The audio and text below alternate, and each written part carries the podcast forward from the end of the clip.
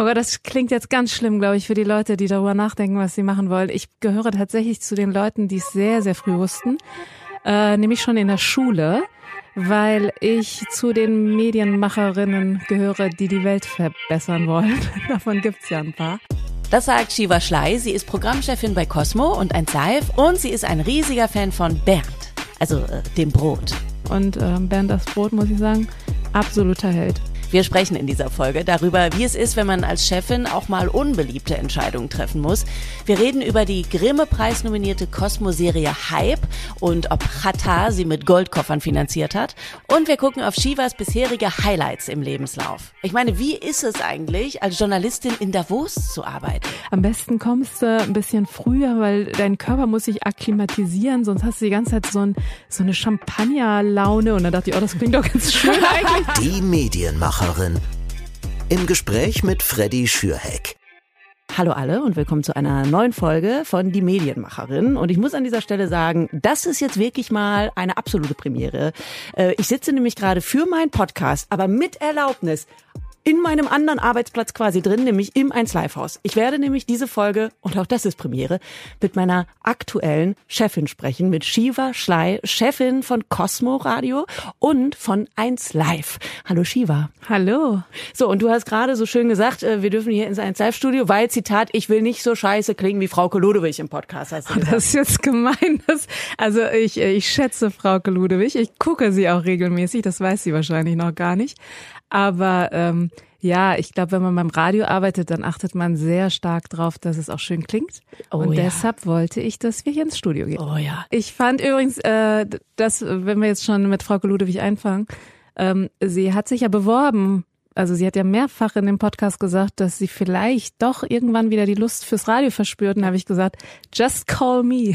Ja, sie hat gesagt, sie würde mal Praktikum gerne bei uns machen und irgendwie die Platten sortieren. Sie wollte, so. nee, nee, das wolltest du, dass sie die Platten sortiert. Ich glaube, sie würde sich gerne hier hinsetzen. Und sie hat aber auch gesagt, sie würde Kaffee machen für uns. Ja, das stimmt. Also ich glaube, egal mit was, Frauke, du bist immer herzlich willkommen. Wir Die Leute ja wissen ja gar nicht, wie schlecht der Kaffee bei 1 Live ist. Eben, Frauke, wir brauchen dich. Das ist nicht nur ein Angebot, das ist ein Aufruf. Bitte komm. Sag mal, Shiva, wann wusstest du denn eigentlich, dass du Medienmacherin werden möchtest? Aber das klingt jetzt ganz schlimm, glaube ich, für die Leute, die darüber nachdenken, was sie machen wollen. Ich gehöre tatsächlich zu den Leuten, die es sehr, sehr früh wussten, äh, nämlich schon in der Schule weil ich zu den Medienmacherinnen gehöre, die die Welt verbessern wollen. Davon gibt's ja ein paar. Und äh, die erste Idee war, dass ich ähm, dafür Juristin werde und alle, ähm, ja, sag ich mal, für die für die gute Sache kämpfe. Und ein Schülerpraktikum hat mir sehr schnell ähm, sage ich mal, vor Augen geführt, dass das überhaupt nicht mein Job ist. Und dann gab es halt ähm, den anderen Wunsch, nämlich, dass ich Journalistin werde. Und ich habe tatsächlich wirklich auch als Schülerin schon angefangen und habe äh, in Schülerzeitungen geschrieben, habe dann auch sogar eine stadtweite Schülerzeitung rausgebracht. Das heißt, ähm, ich gehöre zu den Leuten, die sehr früh wussten, wo sie hinwollen. So stadtweite Schülerzeitung bedeutet, ihr habt ihr dann auch tatsächlich irgendwie in der Fußgängerzone vertickt oder wie? Nee, verk oh, das ist eine gute Frage. Nee, wir hatten Werbepartner. Ähm, politisch korrekte Werbepartner, das war mir damals sehr, sehr wichtig, haben auch viel diskutiert und zwar in Düsseldorf tatsächlich. Wir haben also mehrere Schülerzeitungen haben sich zusammengeschlossen und haben dann ein, eine größere Zeitung. Ging nicht so lange, ehrlicherweise, aber das haben wir gemacht. Und welche Funktion hattest du damals bei der Schülerzeitung? Warst du da auch schon die Chefin oder? Äh, Sag also, ruhig ehrlich, ich war bei uns auch immer, ich war beim Campus nee, Radio auch immer die, die Chefin. Chefin. Ich habe tatsächlich eingeführt, dass wir ein äh, Kollektiv sind. Und sag mal, deine Eltern, ähm, dein, äh, dein Vater ist Tierarzt, deine Mutter Modedesignerin. Ähm, was haben die gesagt, als du damals am Esstisch gesagt hast, so, und das hier mit der Schülerzeitung und so, ich will das jetzt im Professionell irgendwann machen, ich gehe jetzt wirklich in die Medien. Das ist mein Plan. Naja, der erste Gedanke war, ich bin ja Iranerin und äh, wer sich, sag ich mal, mit unseren Landsleuten auskennt, der weiß, das, das hat auch eine Begründung, weil, weil viele sind ja quasi, haben eine Fluchtgeschichte. Und deshalb war der erste Impuls, naja, ich habe ja ganz gute Noten, ich könnte ja auch was anderes machen, als wäre das so ein Downgrade, wenn man jetzt in die Medienbranche geht. Aber dann muss ich sagen, nee, sie waren sehr offen und haben mich tatsächlich auch sehr unterstützt. Und wie ging es dann nach der Schule weiter? Du hast ja studiert an der Heinrich-Heine-Universität. Was hast du genau studiert?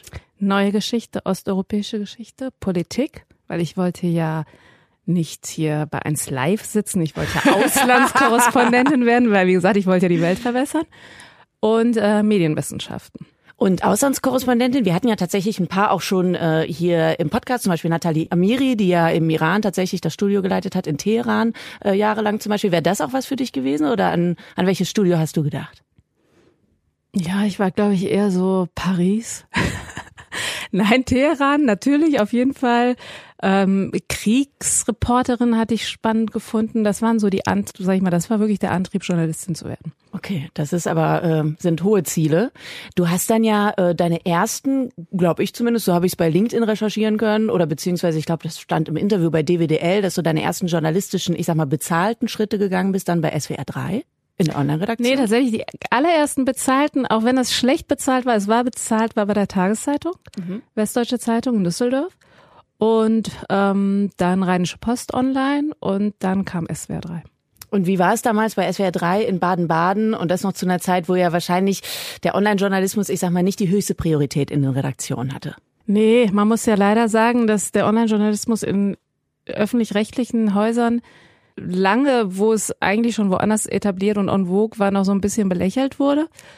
Aber ähm, dafür war es auch eine schöne Zeit, wenn man da drin gearbeitet hat, weil die Leute, die es gemacht haben, die brauchten ja gar nicht die Bestätigung der anderen. Wir wussten ja, dass das, was wir machen, cool ist, dass es zeitgemäß ist, dass es Zukunft hat.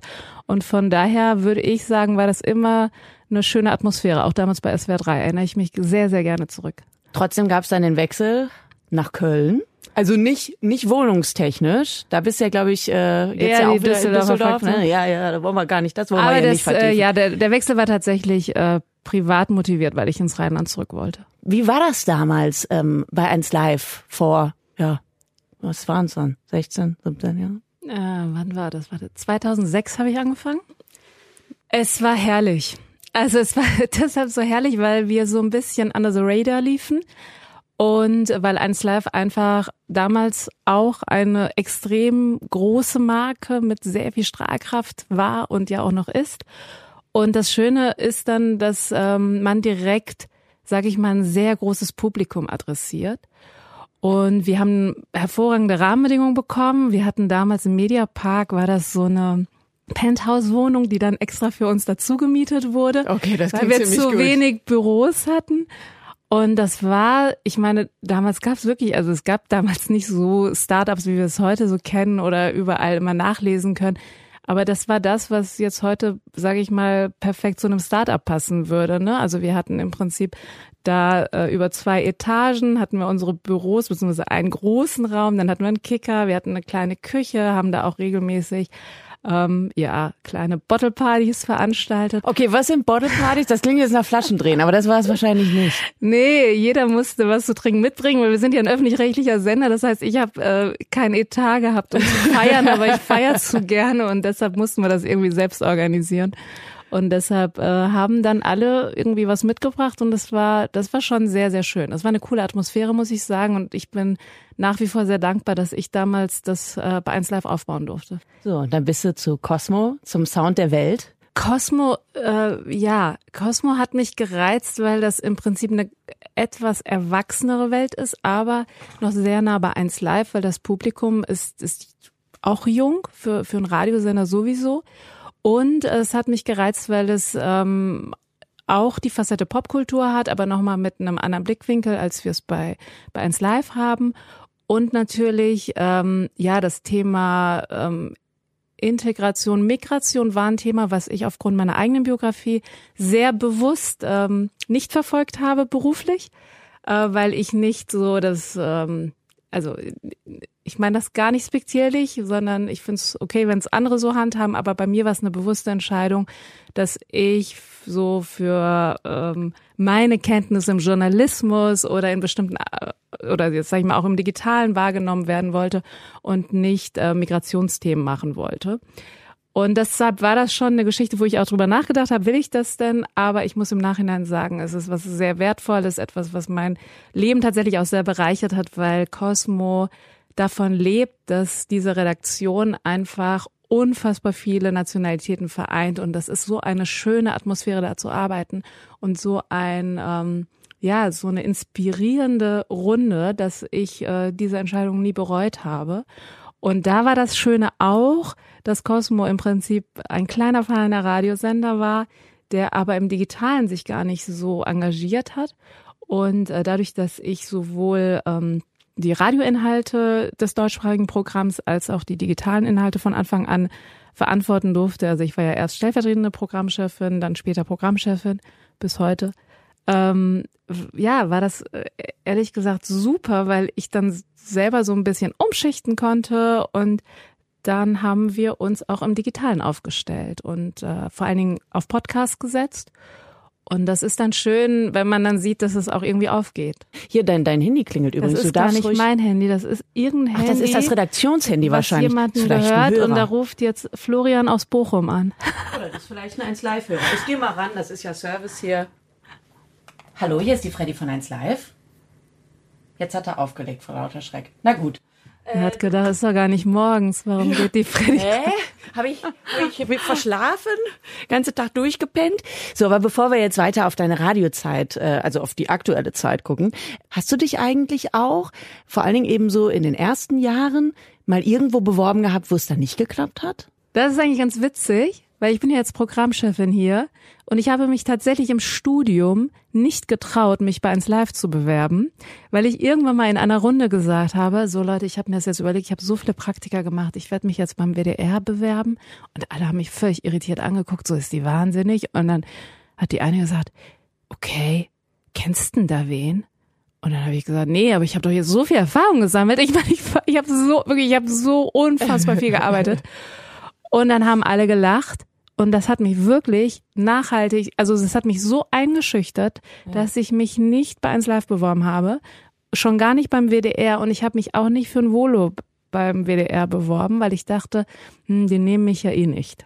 Aber muss man aber auch mal gerade sagen, also es war echt schon mies vor den anderen dann damals. Also ja, es war mies vor den anderen, aber wisst, also ich glaube, dass große Marken manchmal abschrecken, weil man so denkt, man muss irgendwie was unfassbar krasses oder einen unglaublichen Lebenslauf haben, um hier überhaupt gesehen zu werden. Mhm. Und das finde ich manchmal sehr schade, weil es gibt so viele Talente da draußen und ich würde mir wirklich wünschen, dass sich mehr Leute ans Herz packen und sagen so, ich schreibe dir jetzt einfach mal. Manche machen es auch und ich muss sagen, dafür bin ich auch sehr dankbar, dass es so viele ähm, soziale Netzwerke gibt. Deshalb bin ich da auch aktiv, weil ähm, ab und zu schreibt einem dann jemand was und manchmal entstehen daraus auch Dinge und das finde ich ganz schön.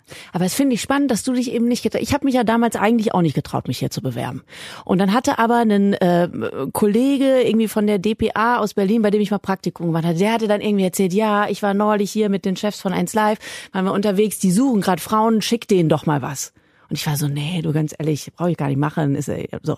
Und dann war ich irgendwie, zu der Zeit habe ich noch bei unser Ding im Saarland gearbeitet, äh, war ich abends feiern, Freitagabends, so richtig schön, irgendwann im Vollsuff, kam ein ähm, Kumpel an und sagte nur so, oh, ich höre dich ja immer hier, ich bin, äh, der arbeitet als Arzt, immer im OP, da haben wir immer unser Ding an, da denke ich immer so, Mensch, die Freddy, wann geht die wohl mal zu eins live? Und da habe ich so zu ihm im Suff gesagt, du pass mal auf, wenn du das jetzt schon sagst, zufälligerweise, die suchen scheinbar jemanden, dann mache ich morgen früh eine Demo. Und dann habe ich wirklich am nächsten Morgen echt verkauft verkatert. Jetzt kann ich es dir ja sagen, zehn Jahre später, dieses Demo zusammengestellt. Ja, aber so, manchmal braucht man dann ja auch so einen. Ja, so einen man braucht jemanden, der so einen so ein bisschen, ähm, ja, wie soll ich sagen, ey, man braucht auf jeden Fall Förderer. Äh, und ähm, deshalb, äh, weiß ich nicht, ich glaube auch, um, um wieder was zurückzugeben, mache ich das auch sehr gerne. Aber ähm, also ich glaube, jeder hat so Momente, wo er zurücksteckt. Ich bin auch einmal mit dem Regionalexpress, weiß ich nämlich auch noch ganz genau, von Düsseldorf, da habe ich auch noch studiert, nach Köln gefahren. Und ich habe ihn später auch kennengelernt, also ich kenne ihn mittlerweile, aber ich habe, äh, er weiß es nicht, Friedrich Küppersbusch ähm, hat damals äh, ein Magazin moderiert im Fernsehen und das war also zu meiner Zeit, als ich jung war, sehr cool. Zack hieß das hier beim WDR und ähm, ich bin dann tatsächlich, weil ich dachte, oh, der ist so cool und da würde ich auch gern ein Praktikum machen. Und dann bin ich zu so einer Veranstaltung, wo ich wusste, dass er auch da ist, bin ich hingefahren. Ich habe ihn auch gesehen. Ich habe auch wirklich abgewartet und ich bin auch ein, sag ich mal, ich bin jetzt kein schüchterner Mensch, war ich noch nie. Aber ich bin tatsächlich, ohne ihn anzusprechen, wieder nach Hause gefahren. So. Ja, all das gibt's. Was glaubst du denn, wie wichtig ist es denn bei uns, tatsächlich in der Branche zu netzwerken und vor allen Dingen eben auch am Anfang zu gucken, wer kann mir helfen, wer kann vielleicht ein bisschen Mentor oder Mentorin für mich sein?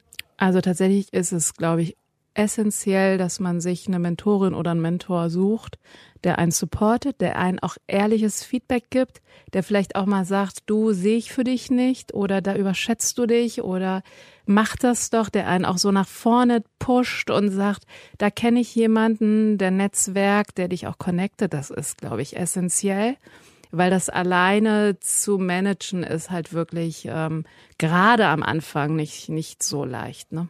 Ja. Aber da habe ich auch ähm, ja sehr viel Glück gehabt, würde ich sagen. Hattest du eigentlich mal äh, eine Mentorin oder ein weibliches Vorbild? Ich habe das immer so gehandhabt, dass ich mir von unterschiedlichen Leuten Sachen abgeguckt habe, die ich unbedingt genauso machen wollte und die ich unbedingt überhaupt nicht so machen wollte. Ähm, weibliche Mentorin relativ spät, würde ich sagen, und äh, Unterstützerin. Aber äh, ja, es waren dann zu meiner Zeit, das liegt vielleicht dann auch am Alter, mehr männliche Mentoren. So, und von Cosmo bist du dann ja jetzt letztes Jahr dann eben auch noch zusätzlich zur Chefin von 1 Live geworden. Jetzt, jetzt machst du beides. Der Tag damals, kannst du dich noch dran erinnern, als du wirklich dann auch gehört hast zum ersten Mal, okay, das wird jetzt was. Ich Chefin von 1 Live, der Sender, wo ich mich früher nicht getraut habe, mich zu bewerben. Da habe ich das gemacht, was du äh, gemacht hast, bevor du dich beworben hast. ich habe ganz viel, ganz viele Getränke zu mir genommen. Nein, ich habe mich unfassbar gefreut, weil eins Live äh, war immer ein Herzens, äh, ist, ist eine Herzensmarke. Ich habe eine super Zeit bei eins Live gehabt und bin jetzt seit einem Jahr hier und habe sie immer noch und das ist schön. Und trotzdem glaube ich, es muss ja auch sehr viel Druck sein an vielen Stellen. Mir hat mal jemand gesagt, der selbst wiederum Chef einer Redaktion ist, ich nenne jetzt aber keinen Namen, er meinte nur so, Freddy, es ist nicht immer einfach, weil als Chef musst du auch manchmal einfach das Arschloch sein dass Leute dann einfach hinterher denken, Mist, warum hat er das so entschieden oder ich hätte gerne das oder so. Also du kannst eben auch nicht allen alles dann recht machen, weil das ist nicht deine Aufgabe als Chef. Geht dir das manchmal so, dass es doch auch ja eben eine Drucksituation ist als Chef und du dir manchmal denkst, okay, das ist schon auch hart. Ja, also es ist äh, natürlich ist es manchmal hart, aber ich glaube, es geht gar nicht darum, dass man ein Arschloch ist, sondern dass man Entscheidungen fällt. Und wenn man Entscheidungen fällt, dann dann ähm, haben die halt Auswirkungen auf mehrere Menschen und dann macht man nicht immer alle Menschen gleich, also irgendwie gleich glücklich und ähm, man fällt auch Entscheidungen, wo man sich vielleicht auch manchmal gegen Menschen entscheidet. Und es ist ähm, oft schwer deutlich zu machen, dass es jetzt nichts Persönliches ist. Oder gerade wenn wir jetzt so auf, auf deinen Job gucken, ne, Moderatoren, Moderatorinnen, äh, wir machen jetzt Castings beispielsweise, weil wir neue Leute suchen. Und ähm, ja, da hört man rein und dann ist man natürlich auf Talentsuche, aber man kann, ne, man kann ja jetzt nicht sagen, wir nehmen jetzt alle, die sich beworben haben und da muss man auch Absagen erteilen und das ist nicht immer einfach. Das muss ich sagen. Das ist auch etwas, was ich, was ich mir auch zu Herzen nehme, weil ich finde, man, ähm, ja, wie soll ich sagen? Es ist ja eine Momentaufnahme und es ist meine Perspektive. Das heißt ja nicht, dass die Person kein Talent hat, sondern ich sehe dann die Person vielleicht in dem Augenblick nicht oder eine andere Person mehr. Und das muss man vermitteln. Ich glaube aber, dass wenn man mh, oder sag ich mal, jeder hat ja so seine Taktik und meine Taktik ist, dass ich versuche klar zu machen, warum ich mich so und so entschieden habe. Und dann ist es zumindest nachvollziehbar, ob die Leute das nach, nach wie vor dann gut finden oder, oder schlecht.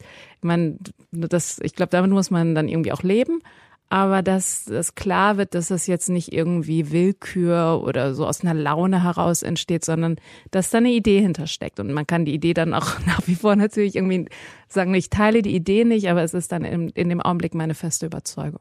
Du hast ja auch selbst mal gesagt, dass du dich so ein bisschen als Trendscout eben für Personen und für Themen siehst. Kannst du dann eigentlich noch normal Medien konsumieren, Radio hören oder Fernseh gucken, ohne dass du immer so ein bisschen deinen Radar irgendwie anhast, so, hm, ist das ein Thema für uns oder ist das eine Person für uns? Ist das ein Prota für uns? Nee, gar nicht, aber ich finde das gar nicht anstrengend. Das ist wirklich, das ist das, das ist das Großartige an dem Job. Und deshalb habe ich auch so unfassbar gerne Urlaub und nerve dann gerade im Urlaub auch äh, Leute, die mir nahestehen.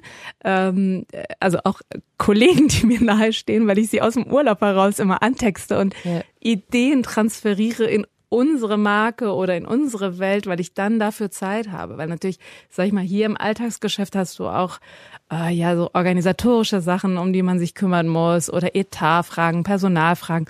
Und dann, wenn man so ganz frei ist, ähm, da habe ich echt große Freude. Also einmal zu gucken, wo gibt's Talente, wo gibt's Ideen. Und äh, wir waren ja vorhin auch bei diesem ähm, sich einen Mentor oder Mentorin suchen. Aber ich glaube, auch ein Riesenthema ist hartnäckig bleiben. Also zum Beispiel die Miriam Davutwandi, eine meiner Lieblingspodcasterinnen, äh, quasi, äh, sie macht ja bei Cosmo Danke gut. Sehr, sehr gut macht sie das. Nein, das ist ein äh, Podcast, also nicht nein, sondern es ist ein Podcast zu mentaler Gesundheit.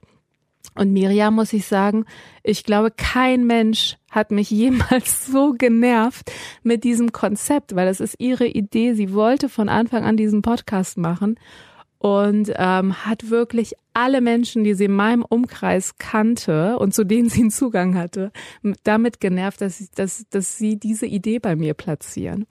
Und ähm, ja, also im Prinzip so zu gucken, was gibt es. Und das muss ich sagen, das finde ich halt ganz schön. Das ist ja das Schöne dann auch an dem Job, dass man äh, Menschen diese Möglichkeiten geben kann. Und wie gesagt, ja, ich bin da, da bin ich äh, wie soll ich sagen, sehr neugierig noch unterwegs.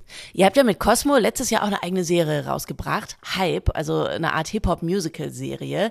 So ähm, Serien gehören ja jetzt nicht unbedingt zum Kerngeschäft eines Radiosenders. Also wie kam es dazu? Hype äh, war tatsächlich so auch da und ich glaube, das ist etwas, ähm, wo ich dann auch sehr hartnäckig sein kann, wo zwei leidenschaftliche Filmemacher kamen mit dieser Idee auf mich zu, haben mir eine Mail geschickt und hatten selber so einen Trailer gedreht, so richtig self-made, aber richtig geil, weil ich hasse Musical. Und in der Mail stand, wir wollen unbedingt ein Rap-Musical machen. Ich dachte, Rap und Musical passt gar nicht zusammen. Musical finde ich doof. Außerdem bin ich ein Radiosender. Warum schreiben die mir überhaupt? Und die haben mir geschrieben, weil sie halt nicht so viele Leute kannten im Medienbusiness. Und dann habe ich mir diesen Trailer angeguckt und habe gesagt, ihr müsst rumkommen. Dann sind sie rumgekommen, dann haben wir da zusammengesetzt. Äh, Esra und Patrick Fuhl, zwei wirklich unfassbar talentierte Menschen hier aus Köln ähm, in der Filmbranche. Und es war ihr erstes großes Projekt.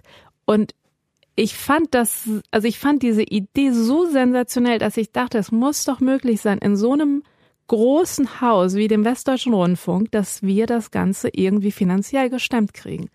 Und tatsächlich war es dann so, dass, dass es uns gelungen ist, ähm, wie ich später sagte, die Geldkoffer zu finden. Das klingt immer so unseriös. Äh, aber ähm, es gibt ja hier auch so ein paar Innovationstöpfe für, für besondere Projekte.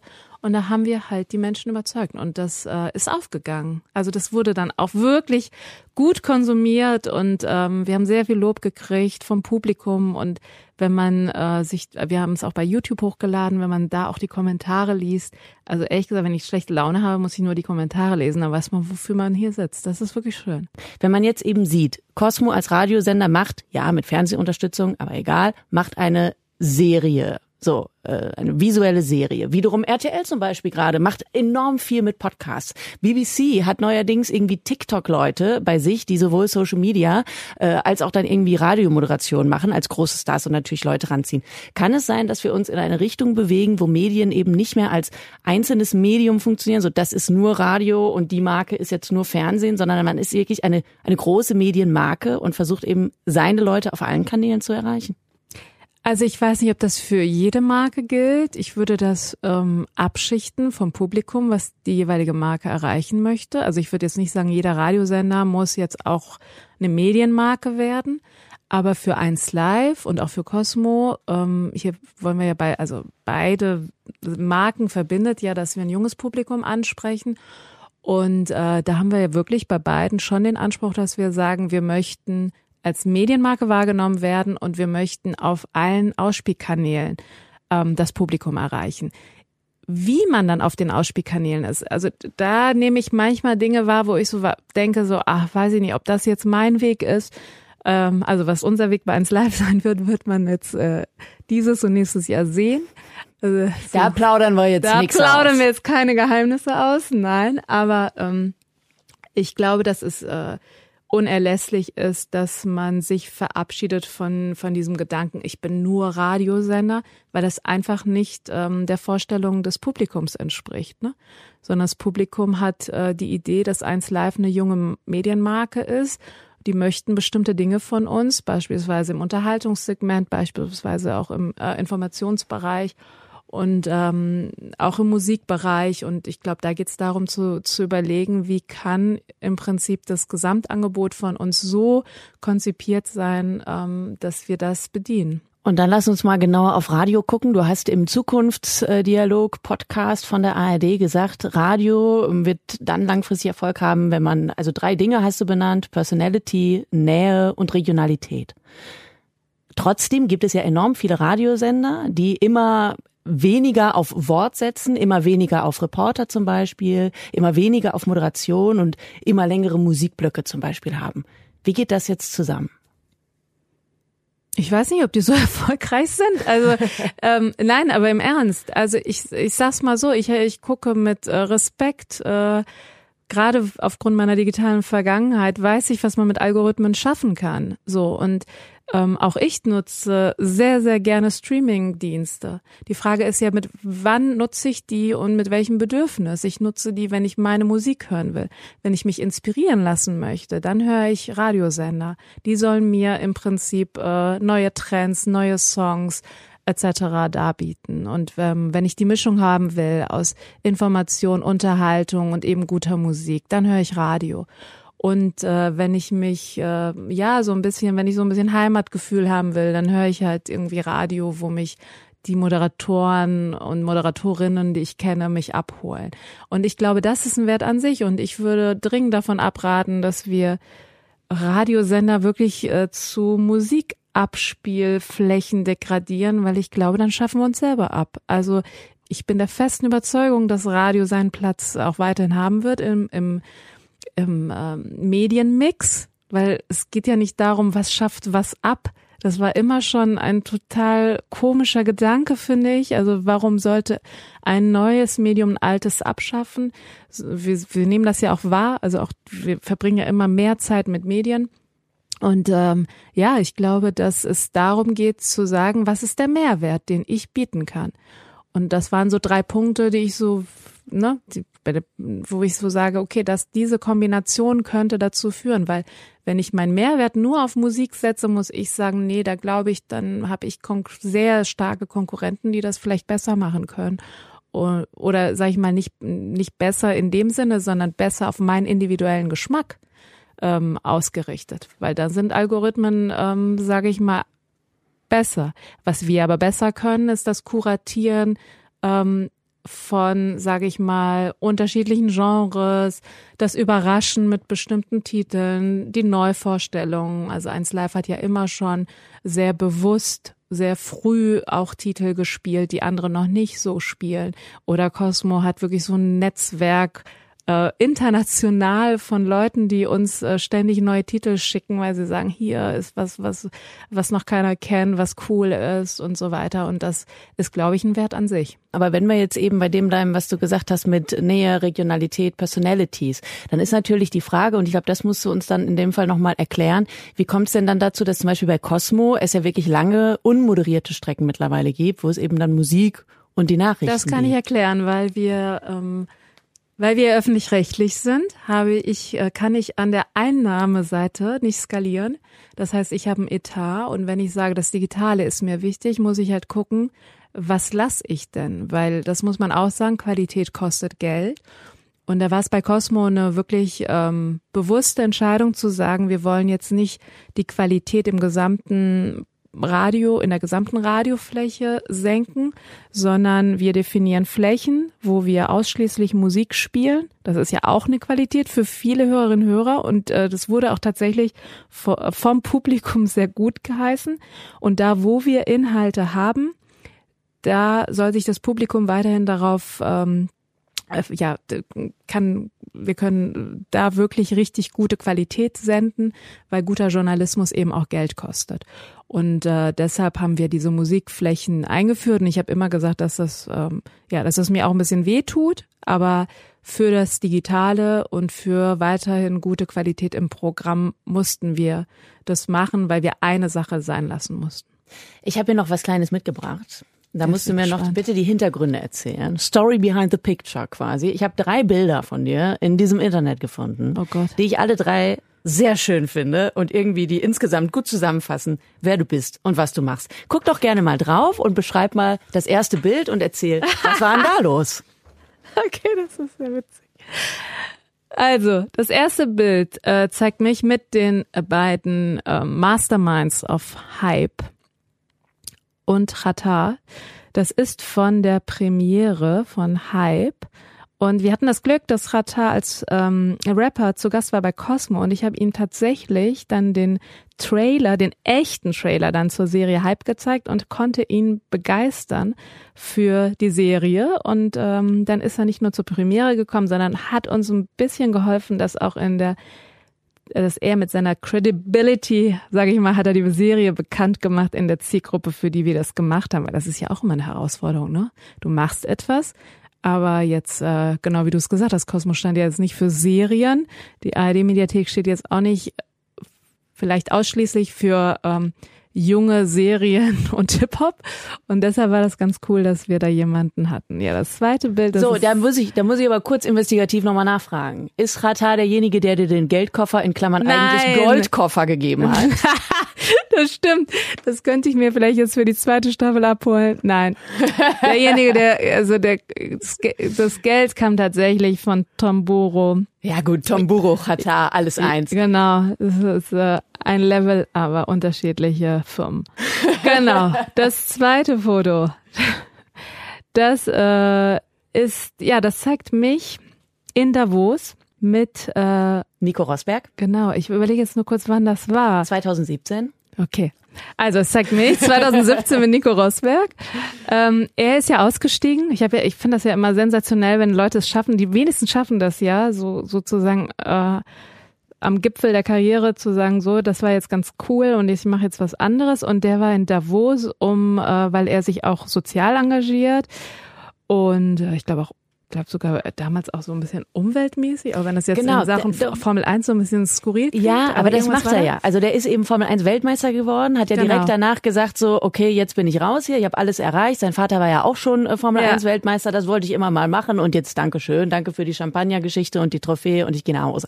Und seitdem macht er ja tatsächlich in eben so klimafreundliche Startups und so und deswegen passt das sehr gut da rein. Und da war eine kleine Videosequenz auch bei, also man sieht immer Genau, auf dem ich Bild habe ihn euch beide. interviewt, weil ich war tatsächlich im ARD-Pool und äh, habe aus Davos berichtet, weil es gab so eine äh, quasi, das war ein Projekt, wo wir uns überlegt haben, wie wir von sage ich mal, Großereignissen so berichten können, dass wir auch Social Media besser abbilden und da durfte ich in dem Jahr ganz viele tolle Projekte begleiten und unter anderem war ich dann in Davos und ich weiß nicht, also ganz ehrlich, Davos, das klingt ja immer so, ah, das ist so krass, weil da die ganze, ganzen Wirtschaftsleute zusammenkommen. Also es ist halt unglaublich. Ich habe mir das wirklich schon krass vorgestellt, aber es wäre wär das, also es war eins der absoluten Highlights. Das ist witzig, dass du das Foto hier rausgefunden hast. Es war auf jeden Fall eins der absoluten Highlights äh, meiner Journalistinnenkarriere. Aber warum? Was war das Besondere daran? War es wirklich dieses super krass internationale ähm, Das Besondere ist, dass du tatsächlich, Davos Aufbrechen klingt Gefühl? ja wirklich so mondän. Es ist aber einfach ein, es ist ein Kaff. Es besteht eigentlich nur aus einer langen Straße mit den teuersten, keine Ahnung, Hotels und äh, zu der Zeit, wir hatten so eine, ich habe mit einer Kollegin zusammen, haben wir uns so ein äh, über Airbnb so ein wirklich ein Loch geteilt, weil irgendwie vollkommen überteuert war, um äh, überhaupt einigermaßen die Kosten äh, ja parat zu haben. Und dann ist da ein ja so ein Haus, was so, so eine Kongresshalle Und man hat tatsächlich, muss ich sagen, da ist ja wirklich alles, was Rang und Namen hat. Die kommen auch teilweise dann nicht wie ich hier irgendwie, man fährt irgendwie nach Zürich und dann fährt man gefühlt, keine Ahnung, wie viel Stunden Zug immer den Berg hoch, immer weiter den Berg hoch. Und der Kollege aus der Schweiz hatte gesagt, am besten kommst du ein bisschen früher, weil dein Körper muss sich akklimatisieren, sonst hast du die ganze Zeit so, ein, so eine Champagnerlaune. Und dann dachte ich, oh, das klingt doch ganz schön eigentlich. Und so die ganze Zeit so, so semi schwipst durch die Gegend radallen, aber der Körper muss sich tatsächlich dann an diese, an diese Höhe gewöhnen. Aber da kam natürlich, die Prominenz kam natürlich mit, mit Hubschraubern an und so. Ja. Und dann haben, äh, es liegt halt, es lag richtig, wirklich so wie in so einem Bilderbuch, es lag ganz viel Schnee.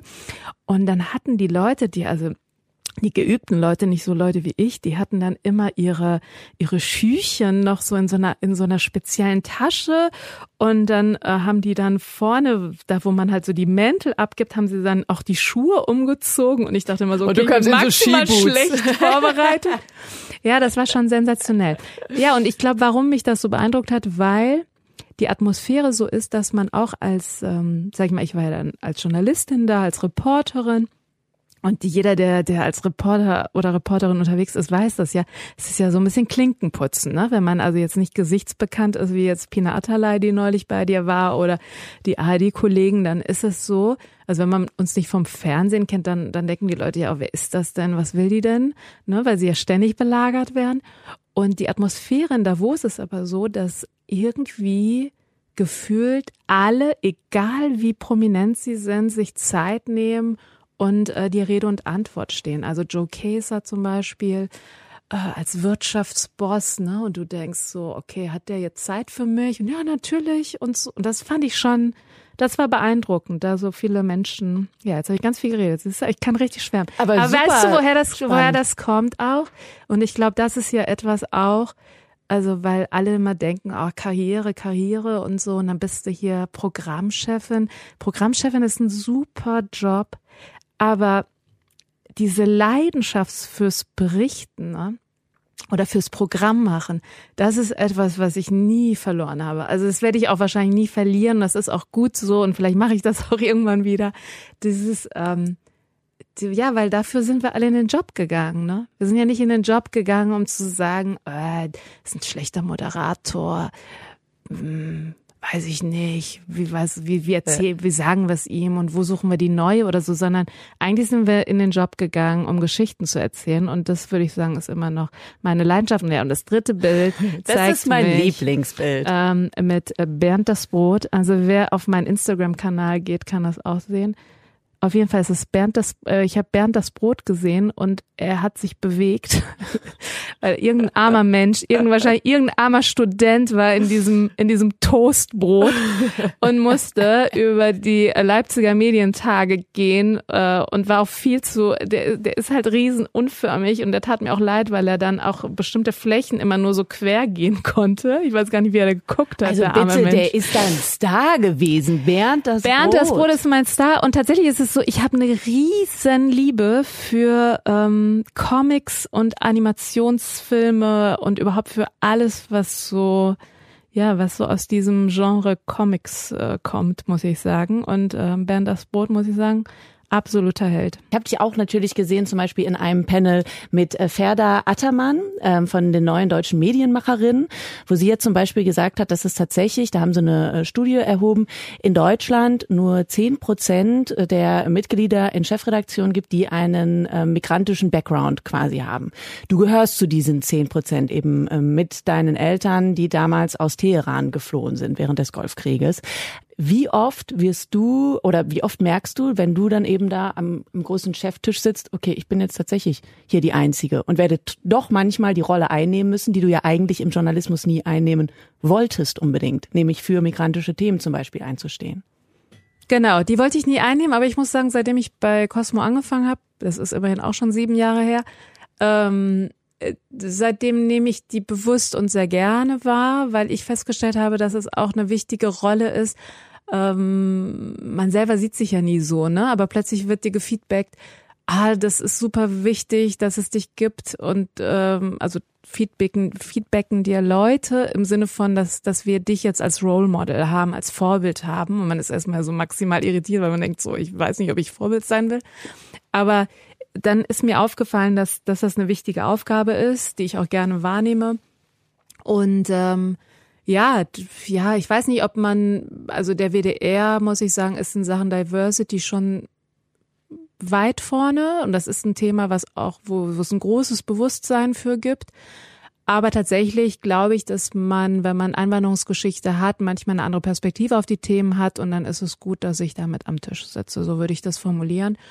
Und ähm, ja, tatsächlich ist es schon, finde ich, ein bisschen traurig, dass die Medienbranche in Deutschland, auch die Redaktion insgesamt, ja, äh, es gibt einige, sage ich mal, wo, wo es sehr, sehr gut durchmischt ist. Also durchmischt klingt auch so ein bisschen albern, wo wir einfach ein Abbild der, der Gesellschaft draußen ähm, das wäre mein, sage ich mal, das, das wäre das Ziel, was ich verfolgen würde, dass im Prinzip äh, das Bild, was ich habe, wenn ich in Köln draußen unterwegs bin, dass diese Realität auch ein bisschen mehr in, de, in, in der Redaktion abgebildet wird. Es bringt eben nichts, wenn wir alle, die zum Beispiel in der Redaktion arbeiten, aus der gleichen Bubble kommen.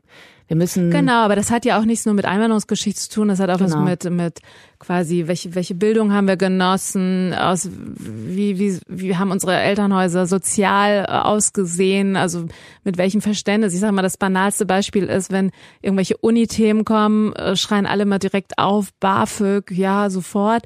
Aber wenn wir über Meister oder Azubi-Themen sprechen, ne, da muss man äh, sag ich mal, da fehlt manchmal die Lobby im Sender und so ist es für ganz viele andere Themen auch und deshalb finde ich das finde ich das Thema Diversity tatsächlich auch sehr wichtig. Wie versuchst du das als Chefin tatsächlich selbst auch ähm, hinzubekommen, irgendwie, ich weiß nicht, zum Beispiel Strukturen zu verändern, dass eben auch Leute, die zum Beispiel eine Ausbildung eben gemacht haben, hier im WDR ankommen können? Gibt es da bestimmte Dinge, wo du sagst, hier zum Beispiel beim Vrolo war es ja lange so, dass man dafür studiert haben musste, ist glaube ich mittlerweile nicht mehr so im WDR? Ähm, ist nicht mehr so, aber ja. ja, also es gibt ein paar Programme, so muss man es vielleicht sagen. Und da bin ich auch engagiert. Das ist, der WDR bietet beispielsweise ähm, Projekt an, das nennt sich Grenzenlos. Da können wirklich Menschen mit Einwanderungsgeschichte hier Praktika machen und ganz viele davon haben auch ihren Weg dann im WDR gemacht und danach auch ein Volo gemacht. Im Volo-Auswahlverfahren äh, durfte ich jetzt dabei sein in der Endrunde. Das ist dann schon spannend und da kann man natürlich auch Einfluss üben. Wir diskutieren das sehr stark. Wie kriegen wir äh, im Prinzip über andere Modelle es hin, dass auch Leute ohne Studium den Zugang zum WDR finden. Und es gelingt dem WDR auch oft, wobei ich sagen muss, die meisten Bewerberinnen und Bewerber haben doch mittlerweile ein Studium, aber ja. Aber wir gucken da sehr bewusst hin. Du selbst hast mal bei der Republika in einem Talk gesagt, in einer Runde, äh, das Problem ist, dass wir Diversität nicht als Normalität begreifen. Genau. Was glaubst du, wie weit sind wir mittlerweile auf dem Weg, eben Diversität doch als Normalität zu begreifen? Gehen wir große Schritte? Wir gehen große Schritte, aber der Weg ist ähm, noch nicht vollzogen, würde ich sagen. Shiva, ich danke dir sehr, dass du da warst. Allerletzte Frage jetzt noch. Was ist ein Tipp von dir für alle angehenden Medienmacherinnen und Medienmacher? Vielleicht ein Tipp, den du selbst gerne gehabt hättest. Also ohne die Einschränkung, weil ich habe das immer noch sehr stark in mir verankert, äh, sage ich jetzt nicht die Dinge wie bleib dran und nervt die Leute und so, sondern Demut. Ich finde, Demut ist, ähm, ist nicht mehr so im Trend, weil ähm, Social Media so ein bisschen suggeriert, wir können alle alles. Ein bisschen Demut ist unfassbar wichtig. Und damit meine ich nicht, dass man schüchtern ist oder sich Dinge nicht traut, aber schafft euch ein Umfeld, ein Korrektiv von echten Freunden, die auch mal sagen, keine Ahnung, ich weiß nicht, ob du das warst. Das ist, finde ich, super wichtig. Und dass man so ein bisschen, also wirklich drauf hört, was will ich selber wirklich, dass man sich nicht nur treiben lässt von was andere Leute meinen, was irgendwie gut für einen ist, sondern sich selber treu bleiben. Das ist, glaube ich, das Wichtigste, dass man ähm, immer in den Spiegel gucken kann. Ich habe auch bestimmte Jobs abgesagt, weil ich dachte, ich will damit nicht irgendwie assoziiert werden. Ähm, oder das bin ich nicht. Also auch wenn es dann vielleicht für den einen Moment nach ähm, einem Sprung oder nach einer Chance klingt, wenn man das Gefühl hat, das bin ich nicht, dann sollte man das nicht tun. Was waren denn so Jobs, die du mal abgesagt hast in all den Jahren jetzt? Tatsächlich sehr, sehr früh hat man mir, ah, das, ah, das ist immer so schlimm, wenn man sagen muss, äh, das gibt's ja so gar nicht. Also ich weiß gar nicht, ob wer das kennt, der uns jetzt zuhört, weil dann denkt man so, Gott, wie uralt ist diese Frau? Aber es gab Giga TV. Ich glaube, die gibt's ja, auch natürlich. noch. Aber Rocket Beans sind das jetzt. Ja. Und bei Giga TV sollte ich moderieren, so richtig im On. Geil. Ja, also, ja, Fernsehen. Vielleicht wäre ich dann so eine richtige Fernsehfrau geworden. Und äh, das habe ich damals gar nicht gefühlt. Und ähm, das gehört zu den Sachen, die ich abgesagt habe. Shiva, vielen Dank, dass du zu Gast warst in diesem Podcast. Viel Erfolg weiterhin mit deinem Job, wollte ich schon sagen, aber ich werde dich ja so oder so, also wir arbeiten ja weiterhin zusammen. Ich werde es also beobachten. Dank. Gott sei ähm, Dank. Ich wünsche dir auch viel Erfolg mit diesem wunderbaren Podcast, ähm, aber nicht zu viel Erfolg, nicht, dass du dich dann irgendwie vom Radio abseilst. Ne? Du, wer weiß, was kommt. Falls jetzt Ratar mit einem Goldkoffer um die Ecke kommt und sagt, äh, mach lieber einen Podcast über mein Leben, vielleicht dann auch das. Shiva, das hat sehr die viel Rechte, Spaß gemacht. Die Rechte, die er von dem Film, die, die sind verdealt leider. Die wollte ich auch haben, aber die, die gibt's ja. nicht. Ja. Oh, das wird richtig spannend. Mhm. Und an euch, wie immer, vielen Dank, dass ihr mit dabei wart. Lasst gerne ein paar Sterne im Bewertungsportal eurer Wahl da.